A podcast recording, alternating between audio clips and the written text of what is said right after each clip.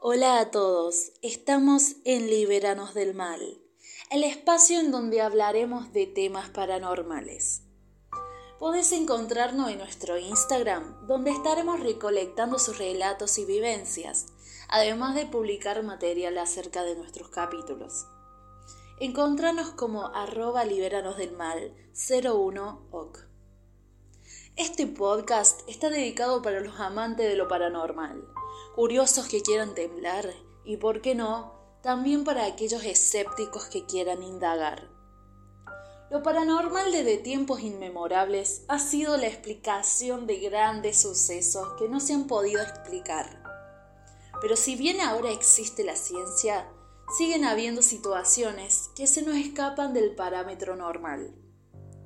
En nuestro primer capítulo tenemos el relato de Rusa, una de nuestras seguidoras que nos envió su experiencia.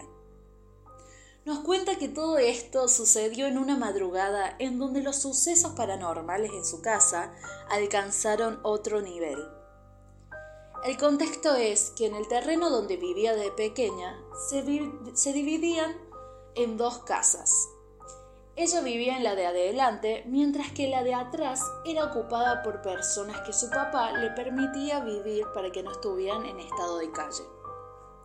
La última vez que vivió gente ahí, pasaron muchas cosas por durante bastante tiempo, pero el suceso más fuerte que sucedió en esa noche fue lo que impactó para toda la vida a ella. Esta gente era de una religión venida de Brasil que se hacen llamar Umbanda. Es una religión donde los espíritus que no lograron llegar a la luz entran al cuerpo del creyente y hacen trabajos para poder llegar a trascender.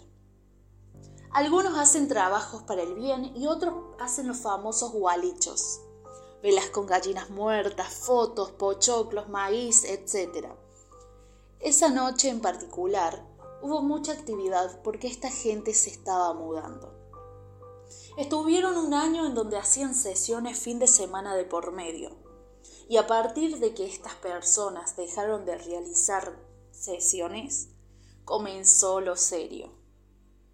Aquella vez los ruidos empezaron con golpes fuertes en el vidrio del baño, la puerta de atrás, etc.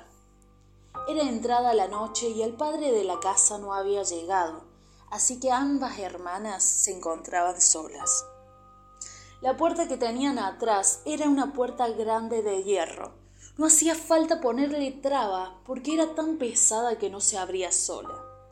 Pero en esa noche, con un ruido estruendoso que hizo erizar la piel de aquellas niñas, se abrió de par en par. Y ahí empezó la noche de terror. Asustadas y con piernas temblorosas, se armaron de valor para poder cerrarla y cuando volvieron al comedor para distraerse, la más pequeña se sentó en el escritorio mientras jugaba a la computadora.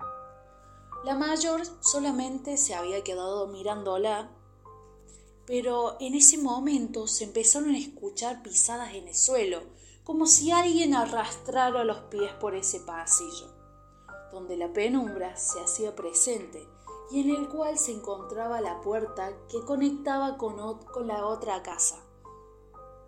A todo esto, una de las gatas que estaba sentada sobre la mesa de la cocina miró fijamente hacia la dirección del pasillo.